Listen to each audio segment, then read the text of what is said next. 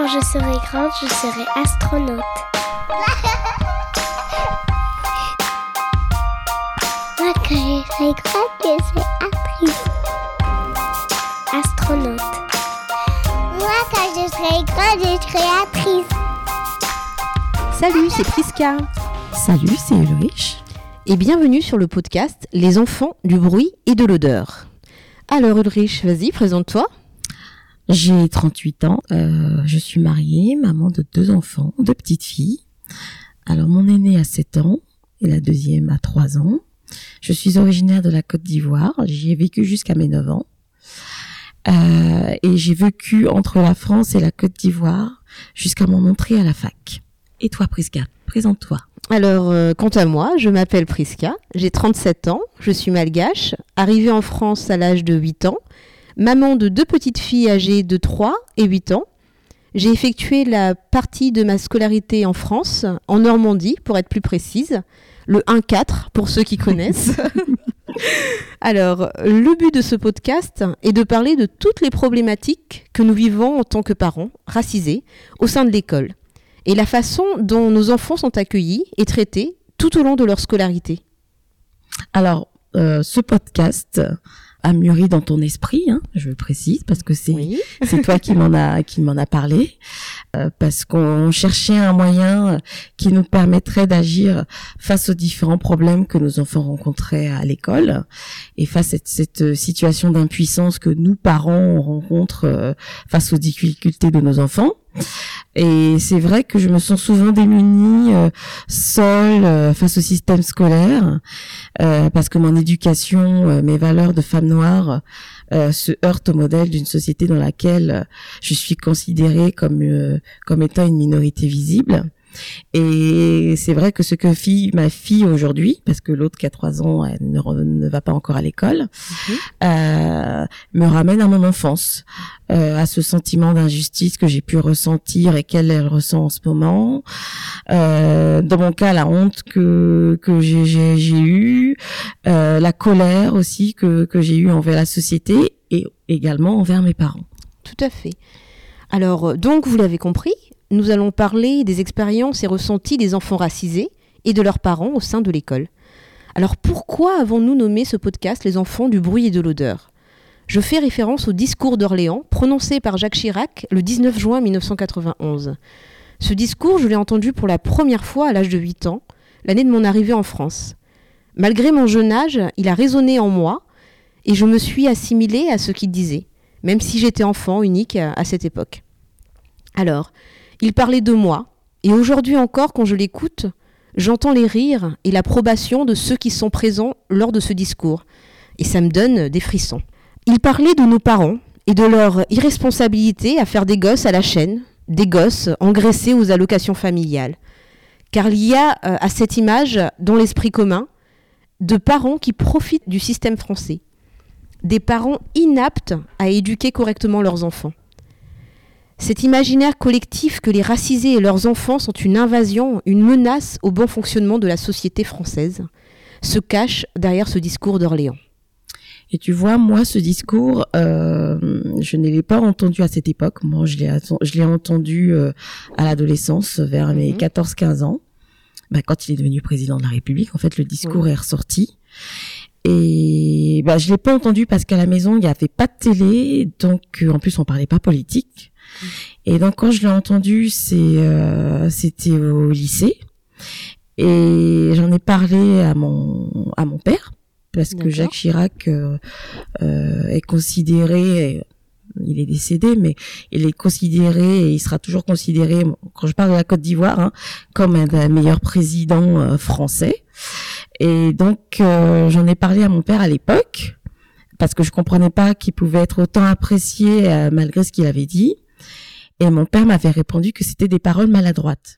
Et je m'attendais pas à cette réponse de sa part. D'accord, Parce que moi, je l'ai ressenti comme une insulte, tout à fait. comme une attaque euh, de ce que hein. j'étais, comme une attaque raciste. Et je m'attendais en fait à ce qu'il soit aussi offusqué. Et, et c'est pas du tout ce que j'ai eu comme réaction. Et je me suis sentie un peu, euh, un peu bête d'avoir Oui. demandé parce que je m'att- je, je, je m'attendais pas à ça.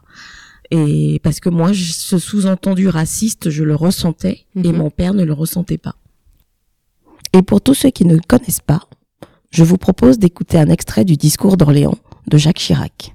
Le travailleur français qui habite à la Goutte d'Or où je me promenais avec Alain Juppé la semaine dernière, il y a trois ou quatre jours, et qui voit sur le pa- palier à côté de son HLM entasser une famille avec un père de famille, trois ou quatre épouses et une vingtaine de gosses, et qui gagne 50 000 francs de prestations sociales sans naturellement travailler. Si vous ajoutez à cela, si vous ajoutez à cela le bruit et l'odeur, Alors, euh, comme vous avez pu l'entendre, euh, nous avons pu entendre Jacques Chirac nous exposer en fait euh, sa vision euh, euh, du travailleur français contre euh, l'envahisseur immigré euh, euh, bruyant et odorant. Voilà. Donc, euh, ce discours me met toujours un peu des, frissons quand j'entends, parce qu'il y a aussi un, cette espèce de connivence de, de- de toutes les personnes présentes. Hein. Euh, on entend euh, ces applaudissements, les rires euh, qui vont avec, et j'entends pas des huées, quoi, parce que c'est un discours qui, qui m'a profondément choqué et qui, Et je qui pense, choque encore, euh, hein. Voilà, exactement. Qui choque encore. Et, quand on voit, hein, euh, on voit que les choses évoluent. hein, euh, parce que j'espère du moins qu'aujourd'hui on ne pourrait plus euh, Dire ce genre de dire ce choses. genre de, de choses. Oui, je sais. On ne peut pas dire, on peut plus rien dire. de nos jours, apparemment, on ne pourrait plus rien dire. Donc voilà. Mais ce sont, il a quand même prononcé ces mots euh, et a été euh, élu président quelques années après. Et il est censé être, avoir été élu président de tous les Français. Euh, donc euh, voilà. C'est et, et- et dans ces discours, il y a toujours une partie de la population française Qui est de côté. hein. qui, qui voilà qui est montré du doigt, qui sert de bouc émissaire et qui euh, voilà qui, qui, qui, qui est toujours là pour quand il y a du chômage, qui est toujours là pour l'insécurité, qui, qui, qui, qui va en fait être la cause de tous les maux de la France. Alors euh, nous avons grandi depuis ce discours de juin 1991 et pourtant les problématiques restent les mêmes.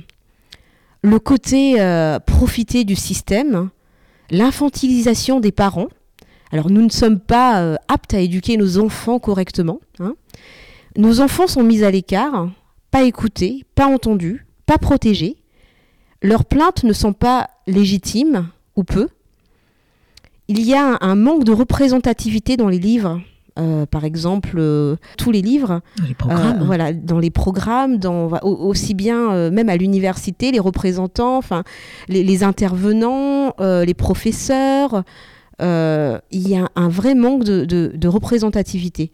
Les seuls présents qu'on trouve en fait, ça va être toujours bah, la femme de ménage, la dame qui aide à la cantine, mais les enseignants, les, les personnes qui vont avoir euh, des postes un peu intellectualisés, intellectuels, euh, bah, ils sont pas tout, ils sont pas très très représentatifs de la société. Ça va toujours Non. être des personnes, on va dire blanches. Voilà. Et euh, en même temps, si tous les enfants vont en BEP, en CAP, euh, bah oui, c'est sûr, hein, ils vont pas aller, ils vont pas devenir professeurs euh, ou intervenants à la fac. Non. Voilà. Alors, pourtant, en tant que parents, nous nous posons des tonnes de questions sur la scolarité de nos enfants, sur leur bien-être, euh, leur interaction dans le milieu scolaire, de la petite enfance jusqu'aux études supérieures. Et ça peut devenir un réel parcours du combattant, aussi bien en tant que parent qu'en tant qu'élève. Oui, Ah oui.